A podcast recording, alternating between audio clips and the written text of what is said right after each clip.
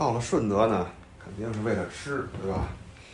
昨天下午四点到，到晚上十一点，我连吃六顿啊。这个啊，当然这不是今天问题的重点啊。这个我在吃完某一家餐馆出来之后啊，我往右一转啊，是一个卖这个花椒啊、鱼翅啊、陈皮的一个小店。就昨天我在顺德进了这么多家店啊，这是唯一的一家商店，而不是这个食品店啊。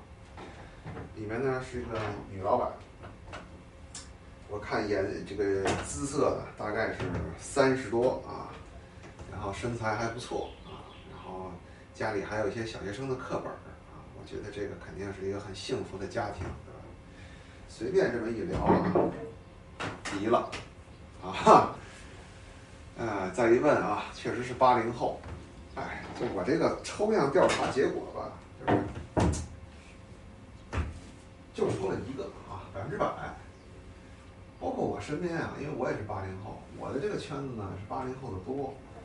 我就发现吧，这个八零后这代人呢，婚姻不幸的特别多啊，男女都多。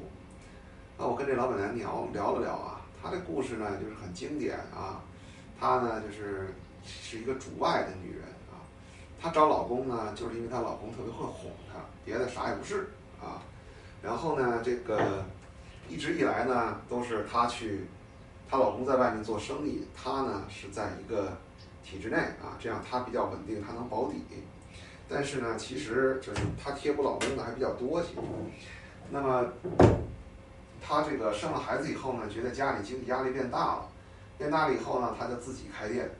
结果开店呢也赔钱了，就是说呢，在情绪价值方面和经济价值方面，她不能再补偿她老公了，她老公就开始出轨啊，然后就最后被她发现啊，最后再加上一直赔钱，再加上一些鸡毛蒜皮的事儿，两人就离了。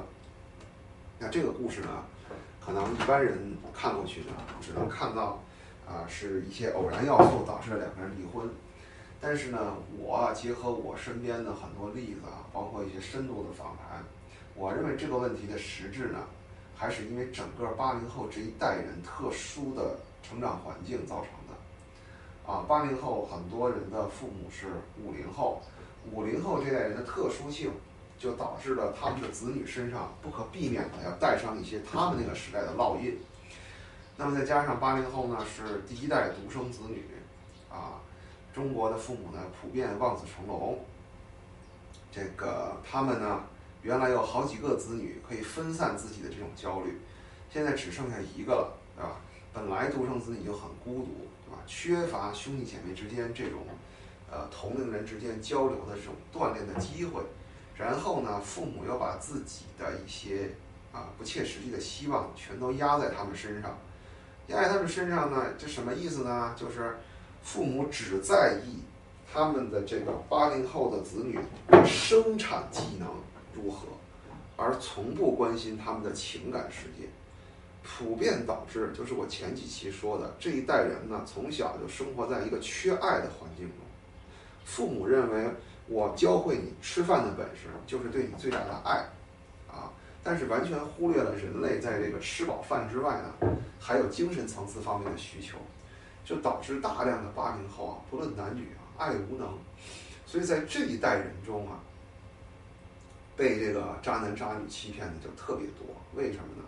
因为渣男渣女的最大特点就是他会提供情绪价值，对吧？在这一代人的群体中，会提供情绪价值的人是非常稀缺的，所以他总能够在博弈中拿到更好的资源，甚至他的不忠诚都能换来。就即使他不忠诚，他都能换来很多好的资源。